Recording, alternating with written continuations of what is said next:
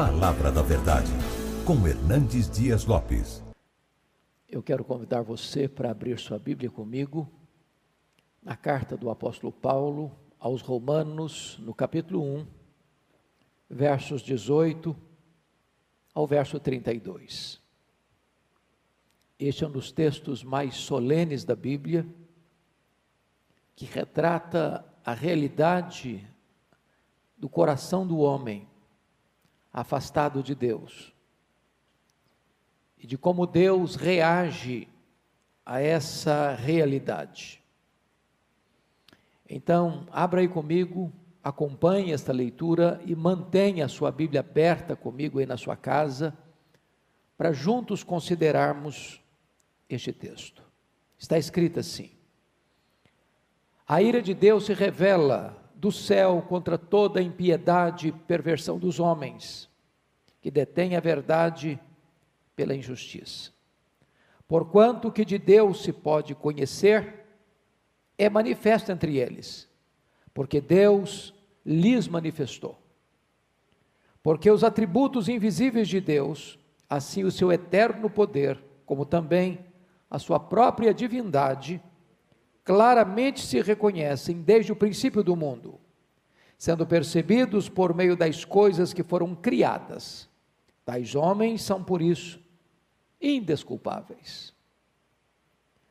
Porquanto, tendo conhecimento de Deus, não o glorificaram como Deus, nem lhe deram graças.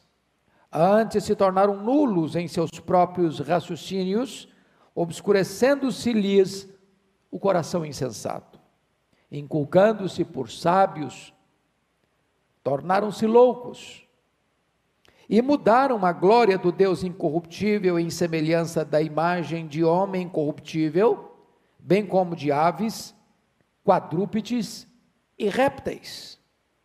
Por isso, Deus entregou tais homens à imundícia, pelas concupiscências de seu próprio coração, para desonrarem o seu corpo entre si.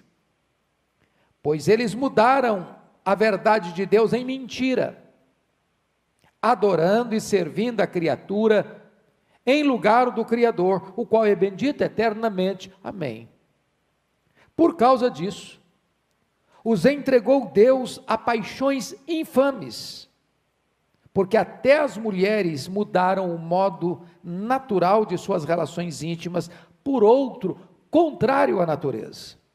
Semelhantemente, os homens também, deixando o contato natural da mulher, se inflamaram mutuamente em sua sensualidade, cometendo torpeza, homens com homens, e recebendo em si mesmos a merecida punição do seu erro.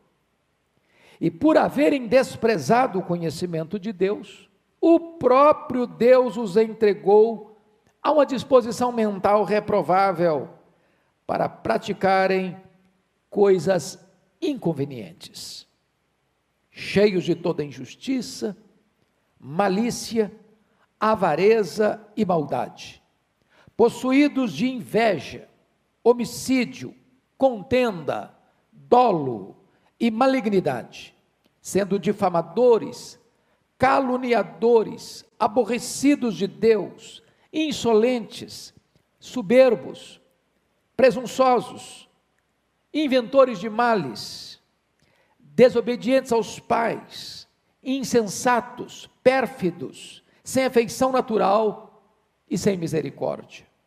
Ora, conhecendo eles a sentença de Deus, de que são passíveis de morte os que tais coisas praticam, não somente as fazem, mas também aprovam os que assim procedem. Bom, eu quero conversar um pouco então com vocês nesta noite, à luz desse texto, sobre a ira de Deus. Eu estou convencido de que este não é um tema popular, nem palatável.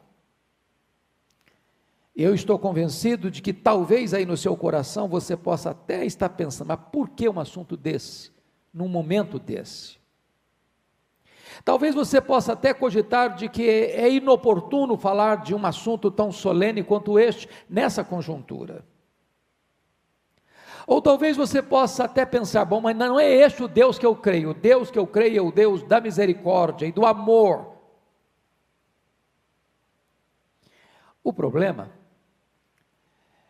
é que Deus não é quem você pensa que Ele é, ou Ele nem se conforma à sua opinião ou ao seu desejo, Ele é quem Ele é. E então, é da mais alta importância entender que, sendo este Deus santo, justo, perfeito, ele não pode reagir com o mesmo deleite ao bem e ao mal, à verdade e à mentira, à justiça e à injustiça, à virtude e ao vício, à santidade e à promiscuidade. A própria perfeição divina exige que Deus reaja fortemente contra o mal, e essa reação santa de Deus ao mal, que a Bíblia chama de a ira de Deus, não é uma ira descontrolada como a nossa, não é uma ira caprichosa como a nossa, não é uma ira eivada de pecados como a nossa, mas é a santa repulsa de Deus àquilo que é mal. Bom, a primeira coisa que eu chego à conclusão ao ler esse texto é que o pensador francês Jean-Jacques Rousseau errou quando diz que o homem é essencialmente bom. Bom, o homem não é essencialmente bom e a história é a maior evidência disso. As guerras, as injustiças, os crimes de mando, os abortos criminosos, a violência, a exploração, a promiscuidade. Bom, isso prova que o homem não é bom, essencialmente bom. O homem é mau, essencialmente mau. Segundo, segundo, esse texto, penso eu, prova que o positivismo de William James está errado. Quando disse que o maior problema do homem é a falta de conhecimento. Dê conhecimento ao homem e todos os seus problemas estarão resolvidos. Isso não é verdade. Este homem que está debaixo da ira de Deus, ele conhece, ele tem saber, ele tem ciência. Aliás, nós vivemos no reino milagroso do saber. Nós vivemos no apogeu da ciência. Nós vivemos no ponto máximo, culminante das descobertas científicas, tecnológicas. E não obstante todo o acervo cultural e intelectual que a nossa geração possui, ela está chafurdada no pântano pestilento e lodacento da corrupção, da maldade e da promiscuidade moral. Então, eu queria chamar a sua atenção para nós olharmos esta passagem em três perspectivas. Nos versos 18 a 20, o apóstolo Paulo trata da revelação da ira de Deus. Nos versos 21 a 23, o apóstolo Paulo mostra que diante desta revelação da própria pessoa de Deus, que está irado contra o pecado do homem, o homem deliberada e conscientemente rejeita Deus. E nós veremos nos versos 24 a 32 que, em virtude do homem rejeitar a Deus, Deus retribui ao homem, ou seja, Deus dá ao homem o que ele quer. Então, com isto posto, chama a sua atenção para a primeira lição do texto. Olha aí comigo, no verso 18: A ira de Deus se revela do céu contra toda impiedade e perversão dos homens que detêm a verdade pela injustiça. Então, aqui, quatro verdades que eu quero destacar. Primeiro, a dinâmica da ira de Deus. Quando o texto diz que a ira de Deus se revela, esta, este verbo revelar, está no que nós chamamos na língua original grega no presente contínuo. Ela revela e continua se revelando. E essa é a mesma palavra revelar aqui, a palavra Apocalipse. De onde vem o livro de Apocalipse? É a revelação. Essa ira de Deus revelou, está se revelando e se revelará. Ela é dinâmica. Não é que Deus se irou no passado com o pecado dos nossos pais e não se ira mais hoje, Ele continua se irando com o meu, com o seu, com o nosso pecado, com o pecado da humanidade, com o pecado das nações que viraram as costas para Deus, que blasfemam do nome de Deus, que escarnecem no nome de Deus. Nos parlamentos, nas cortes, na imprensa, na mídia, na literatura, no teatro, no carnaval, no dia a dia da vida, nas telenovelas, nos filmes. A ira de Deus se revela dinamicamente. Segundo, a origem da ira de Deus. A ira de Deus se revela do céu. Daquele que está sentado no trono e que é santo, santo, santo, e olha para o homem que ele criou a sua imagem, a sua semelhança, e este homem caído e rebelado contra Deus é então o alvo desta ira divina. E então você vai ver, em terceiro lugar, é a causa da ira de Deus. Quando Paulo diz assim, aí Deus se revela contra toda impiedade e perversão dos homens. Note você que impiedade tem a ver com os pecados relacionados com Deus e perversão tem a ver com os pecados relacionados com o próximo, com o ser humano.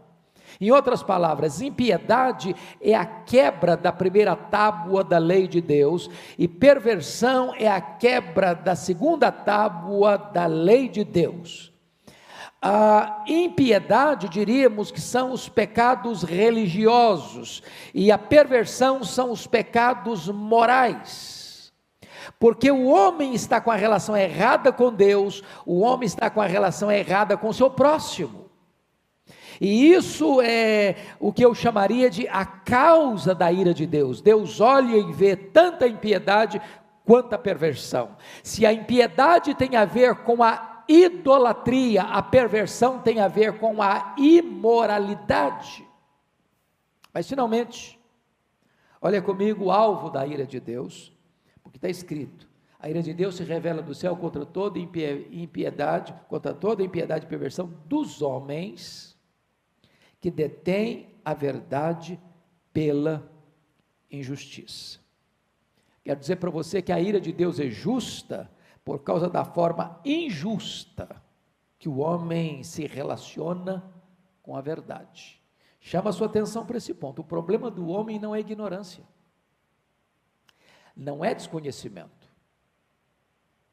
O que Paulo está dizendo aqui é que o homem detém tem a verdade pela injustiça. A palavra injustiça e perversão aqui no grego é a mesma palavra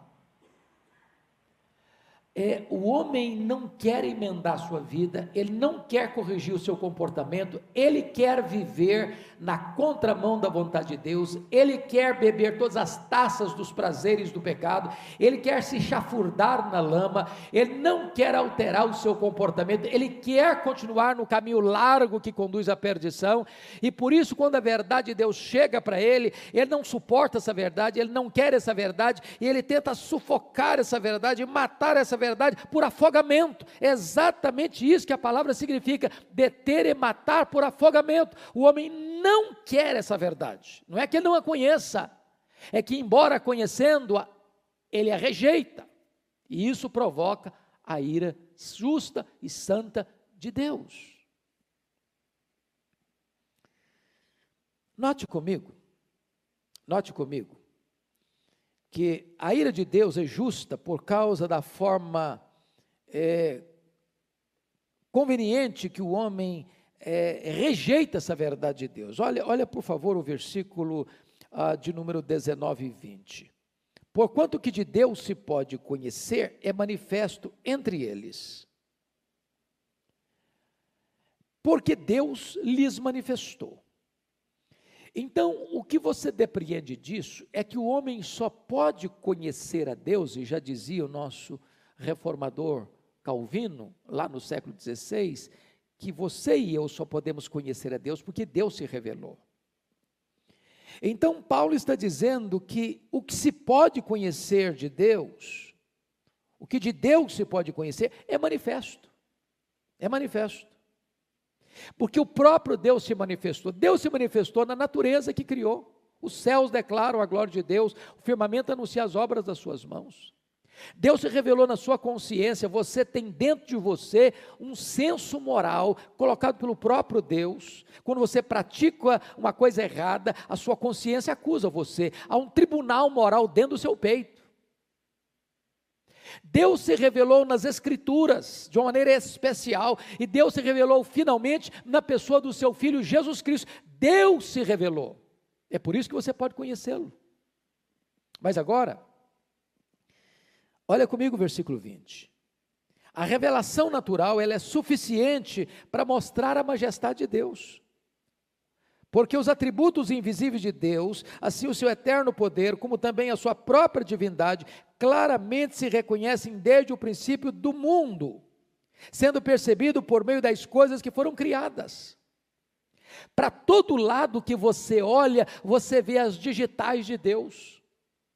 Desde os mundos estelares, desde as galáxias, desde os sóis, que estão a bilhões de anos-luz de nós, ou desde uma flor mimosa, ou desde o sorriso de uma criança, ou o, can, ou, ou cântico de um pássaro, desde as coisas mínimas do micro-universo, às coisas maiores do macro-universo, tudo isso revela Deus, por isso você é indesculpável diante de Deus. É isso que Paulo vai dizer no finalzinho do versículo, versículo 20. A revelação natural é suficiente para tornar o homem responsável, porque está escrito assim: tais homens são por isso indesculpáveis. Então, nunca venha dizer que você não tem evidências da existência de Deus, que você não pode conhecer quem Deus é, que você não pode conhecer o poder de Deus, porque o poder de Deus está estampado como um grande outdoor diante dos seus olhos. A criação é uma eloquente evidência de que Deus existe e de que Ele é real. Bom, diante disto, vamos olhar agora o segundo ponto que nós tratamos, que é a rejeição de Deus apesar da revelação de Deus. Primeiro, você nota comigo no verso 21 o conhecimento suficiente. Porquanto, tendo conhecimento de Deus, preste atenção nisso. Tendo conhecimento de Deus. Então, o homem tem um conhecimento suficiente. Suficiente. Segundo, uma rejeição consciente tendo conhecimento de Deus, não glorificaram como Deus, nem lhe deram graças. Nem lhe deram graças. Antes se tornaram nulos em seus próprios raciocínios, obscurecendo-se-lhes o coração insensato. Então, em virtude de uma rejeição consciente, porque, tendo conhecimento de Deus, não glorificaram como Deus, o homem parte para um segundo ponto, terceiro ponto complicado, que é um comportamento inconsequente. Veja comigo. No verso 21 ah, e 22, chegando no começo do 23, há, uma, há um aspecto progressivo disso. Primeiro, no que tange a razão. Está escrito: e se tornaram nulos em seus próprios raciocínios. Depois da razão, desce para o sentimento. Versículo 21. Obscurecendo-se-lhes o coração insensato. As duas coisas geram o que versículo 22 diz: de inculcando-se por sábios, tornaram-se loucos.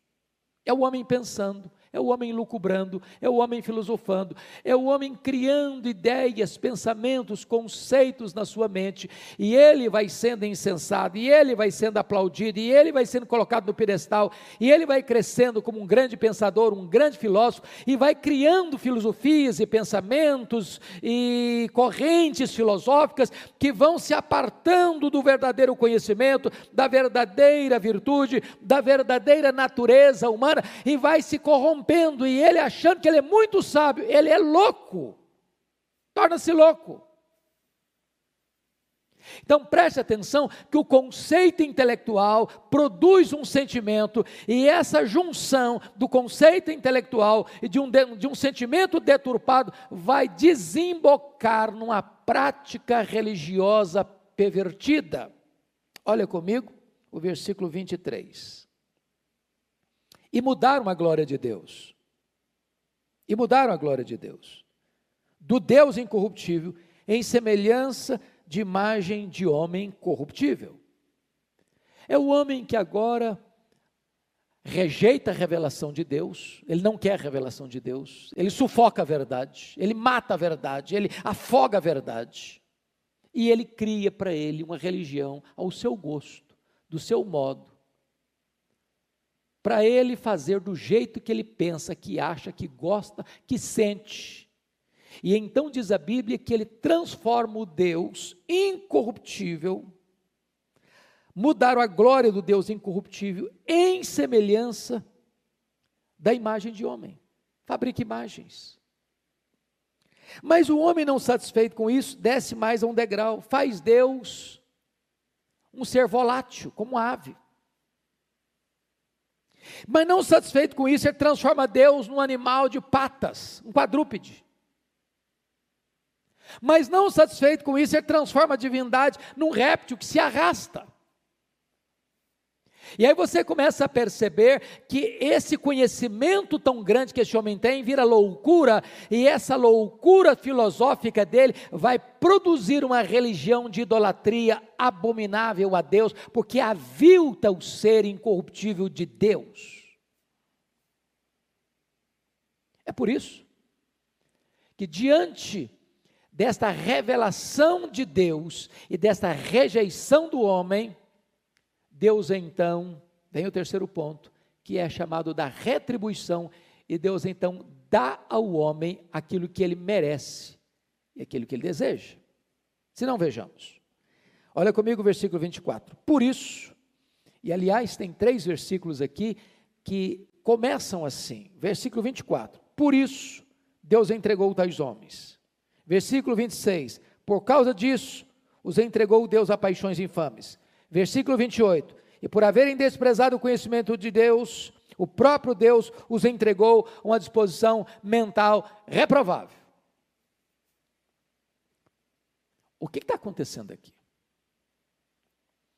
O que você percebe é que quando o homem, no assodamento do seu pecado, sufoca a verdade, rejeita a revelação de Deus. E ele, ao rejeitar o conhecimento de Deus, ele começa a lucubrar. E nessa lucubração, o seu coração vai ficando tenebroso e insensato. E ele vai criando para si essa soberba e essa arrogância, essa altivez, essa jactância, achando que ele está com a bola toda, que ele é o grande corifeu do saber, Paulo diz, ele se tornou um louco.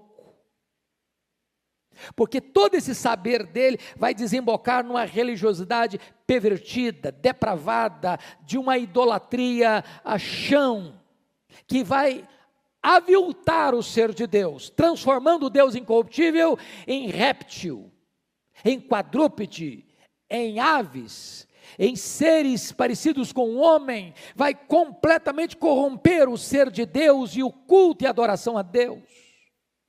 Em virtude disso, É como se Deus estivesse sempre é, é, tentando segurar o homem, o homem acelerando para ir para o mal, o homem acelerando para ir para o abismo, o homem acelerando para a sua própria destruição, e Deus botando o pé no freio, e Deus botando o pé no freio, e Deus botando o pé no freio, e Deus impedindo que o homem se chafurdasse no pecado, e chega um momento que o cálice da ira de Deus transborda e se revela desde o céu contra toda impiedade e perversão dos homens, e Deus tira o pé do freio, e o homem acelera rapidamente rumo à destruição. Deus dá a ele o que ele quer.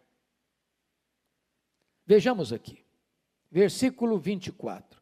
Por isso Deus entregou tais homens à imundícia, pelas concupiscências de seu próprio coração, para desonrarem o seu corpo entre si. Veja você que tem degraus. Deus se revela, a verdade chega, o homem a sufoca, o homem não a quer. Por que, que ele não a deseja? Porque não quer mudar sua conduta. Nem com Deus, nem com o próximo. Ele está na impiedade, está na perversão. Depois Deus se revela. E este homem, tendo o conhecimento de Deus, não glorifica Deus.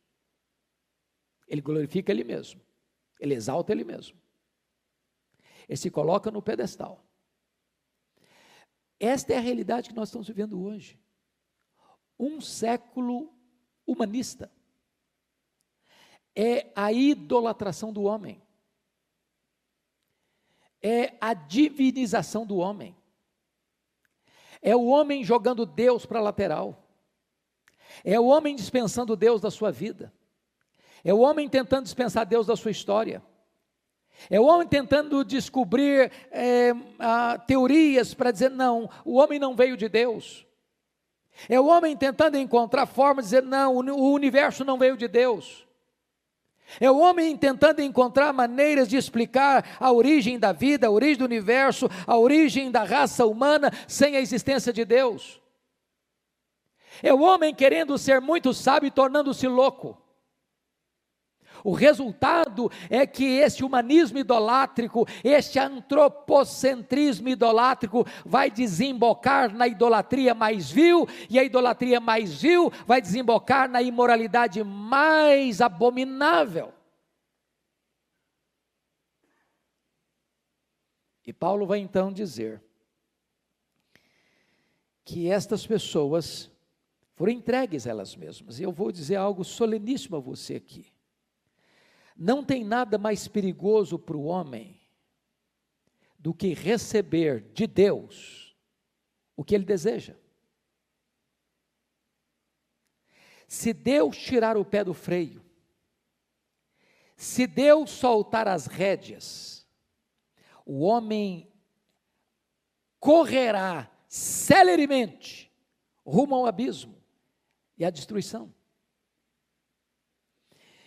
E Deus então está mostrando que, pelo fato do culto ter sido corrompido, da adoração ter sido corrompida, a própria relação humana, como Deus a instituiu, com homem e mulher, macho e fêmea, no casamento heterossexual, que vai procriar para povoar a terra, vai ser corrompida, e de repente, diz o versículo 24, que o homem é entregue à imundícia, a concupiscência do seu próprio coração para desonrar o seu corpo entre si.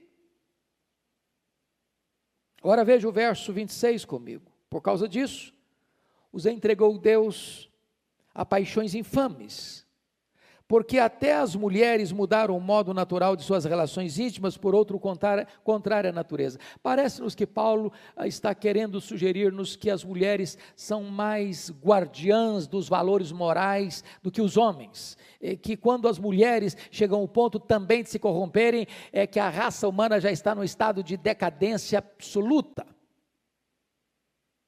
E Paulo vai dizer que não só os homens desonram o corpo entre si, mas as mulheres também começam a ter uma relação fora da naturalidade, é, fora daquilo que é comum, mudar o modo natural das suas relações íntimas, contrário à natureza e começar a se relacionar mulheres com mulheres. E isso não é apenas um juízo de Deus, mas isso também é uma entrega de Deus àquilo que as pessoas estão querendo. Agora veja comigo, versículo 27. Semelhantemente, os homens também, deixando o contato natural da mulher, se inflamaram mutuamente em sua sensualidade, cometendo torpeza. Homens com homens, e recebendo em si mesmos a merecida punição do seu erro. É curioso que nós estamos vivendo numa época como a Roma antiga. Quando Paulo escreveu esta carta, ele era um homem informado, ele não tinha estado em Roma ainda, mas Roma foi chamada por alguns historiadores de a cloaca do mundo. Uma cidade metropolitana, a maior cidade do mundo da época, com mais de um milhão de habitantes, a capital do império, a cidade mais rica, mais poderosa, a cidade que era a capital, a cidade mais promíscua, mais corrompida, desde os imperadores romanos, uma cidade decadente. E de lá para cá não tem sido diferente. O homem acha que ele pode fazer do seu corpo o que bem entender. Os homens vão cada vez mais aplaudindo e incentivando essa mudança da naturalidade, do projeto criador de Deus. E esta situação expressa não só o juízo de Deus, mas é Deus dizendo o seguinte: é isso que você quer? Então receba. Então faça. Então vá fundo. Então esgote esse cálice. Então experimente o que você deseja. Então colhe o que você quer. E o que Paulo vai mostrar para nós é que isto é concupiscência. Versículo 24 é imundícia. Ele vai dizer para nós no versículo 26 que é paixão infame. Ele vai dizer no versículo 26 que isso é contrário à natureza. Ele vai dizer no versículo 27 que isso é torpeza. E ele vai dizer no versículo 27 que isso é um erro. Por mais que a sociedade aplauda, por mais que as cortes aprovem, por mais que as leis favoreçam, por mais que os homens reconheçam, a palavra de Deus que não pode falhar e não pode mudar, está dizendo que isto é um juízo de Deus para dar ao homem aquilo que ele quer, porque rejeitou a verdade, porque rejeitou a Deus, porque tornou nulo no seu raciocínio.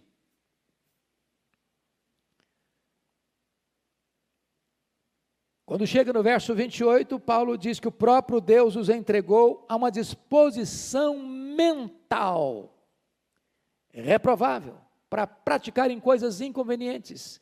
Significa que a mente deste homem, que tem tanto saber, parece que está às avessas.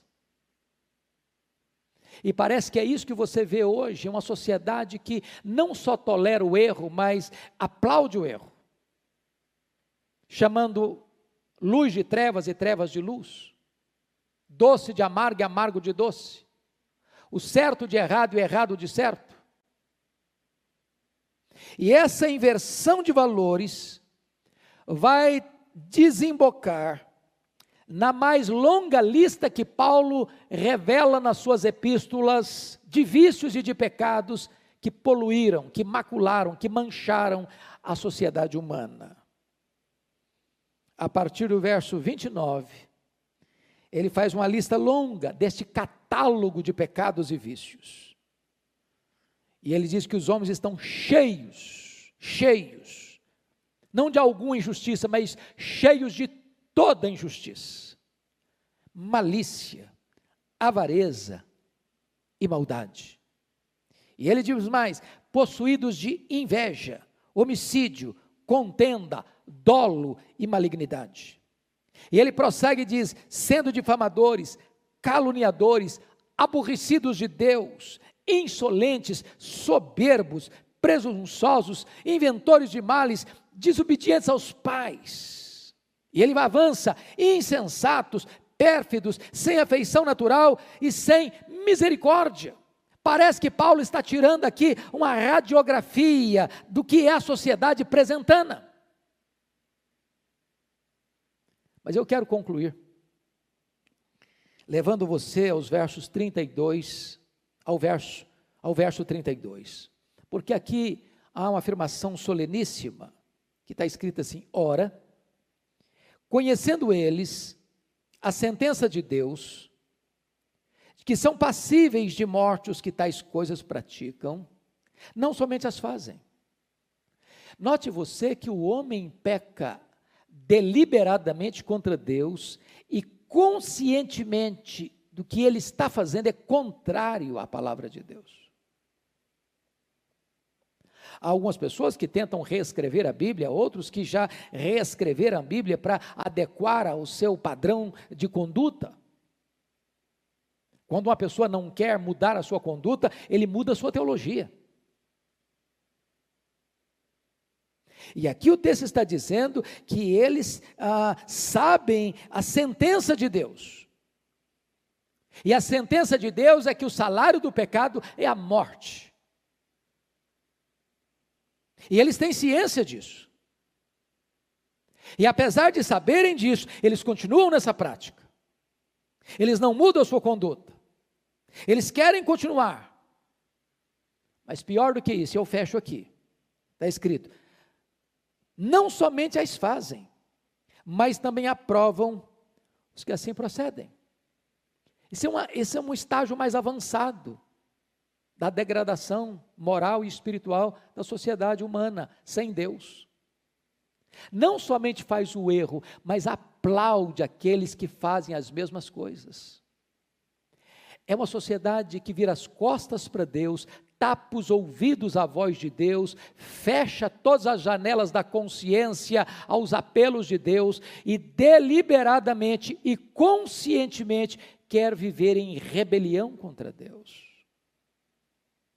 Bom, você pode perguntar, bom, mas essa era a sociedade pagã, a sociedade depravada, que viveu naquele século. Mas quando você avança para o capítulo 2 de Romanos, Paulo coloca na mesma situação os moralistas, Paulo coloca na mesma situação os judeus, Paulo coloca na mesma situação todos os seres humanos em Romanos 3, 23, quando diz que todos pecaram e destituídos estão da glória de Deus com todas as suas virtudes, com todos os seus predicados morais, com todos os seus, os seus, os seus aparatos de boas obras ou de benemerências, com tudo aquilo que você granjeou de formação intelectual, moral, familiar, com tudo aquilo que você pôs diante de você, você e eu somos pecadores, e diz a Bíblia, nós somos carentes da glória de Deus.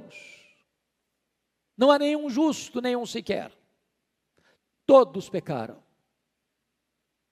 O que é maravilhoso é que quando Paulo vai avançando nesta carta, ele diz o seguinte: Pois tem uma solução para você. Você não precisa viver o resto da sua vida em rebelião contra Deus. Você não precisa ser condenado pelos seus pecados. Você não precisa viver prisioneiro dos seus pecados. Você não precisa viver nesta lama lodacenta e pestilenta do pecado. Há uma saída, há uma solução. Deus mandou o seu filho Jesus Cristo como nosso substituto, como nosso fiador, como nosso representante. E Deus abriu para nós uma poderosa porta de redenção. Deus abriu para nós uma janela de escape. Deus enviou o seu filho Jesus Cristo como nosso Salvador, como nosso Redentor, e Jesus Cristo foi lá na cruz, e quando ele estava lá na cruz, Deus pegou e lançou sobre ele todos os nossos pecados, todas as nossas mazelas, todas as nossas iniquidades, e a Bíblia diz que ele levou sobre o seu corpo no madeiro os nossos pecados, e ele morreu pelos nossos pecados, e agora, se você se arrepender dos seus pecados, se você crer no Senhor Jesus, há perdão para você, a salvação para você, a libertação para você, a vida nova para você, a salvação eterna para a sua vida. E eu concluo agora contando a você uma experiência.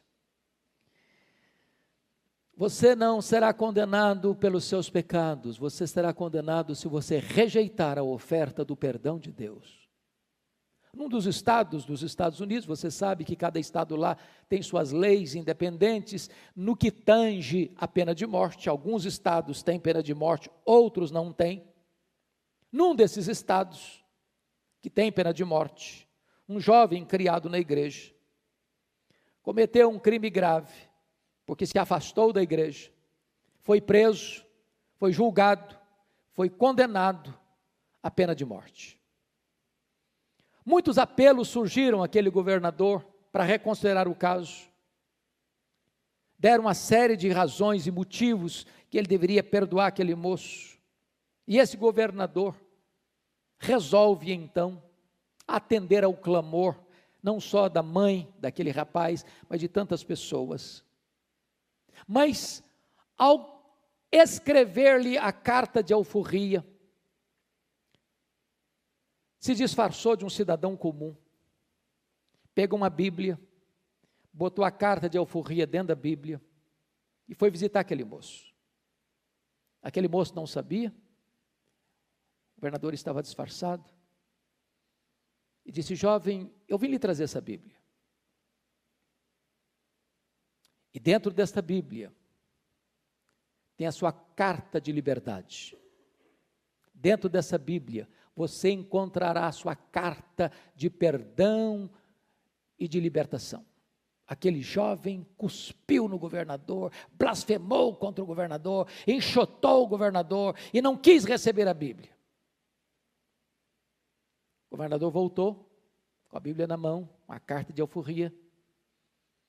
Mais tarde, informaram aquele jovem: quem estava aqui e você cuspiu nele, e recusou a ele era o governador.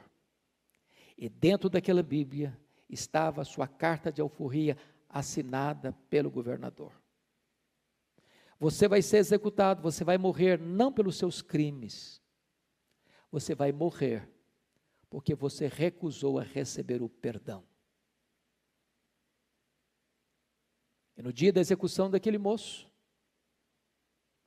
ele pediu a palavra antes de ser executado e declarou exatamente essas palavras: Eu estou sendo executado hoje, não pelos crimes que cometi, eu estou sendo executado hoje, porque eu recusei a receber o perdão de quem tinha poder para me dar o perdão. Hoje é um dia de salvação para você.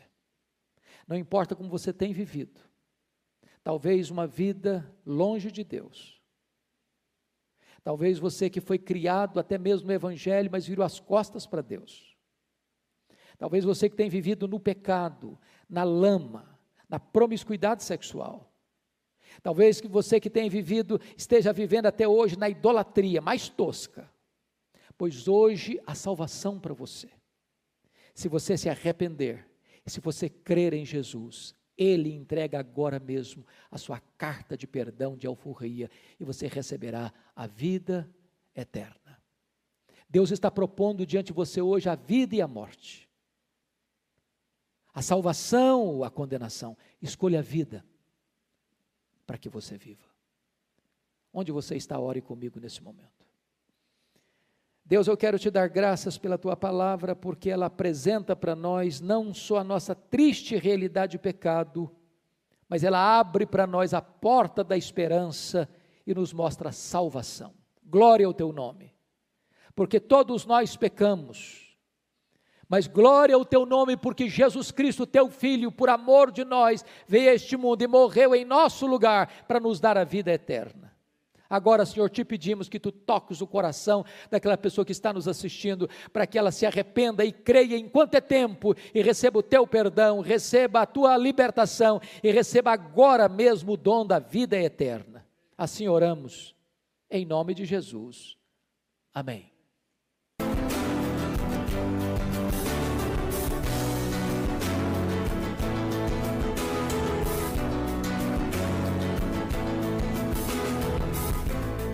Palavra da Verdade, com Hernandes Dias Lopes.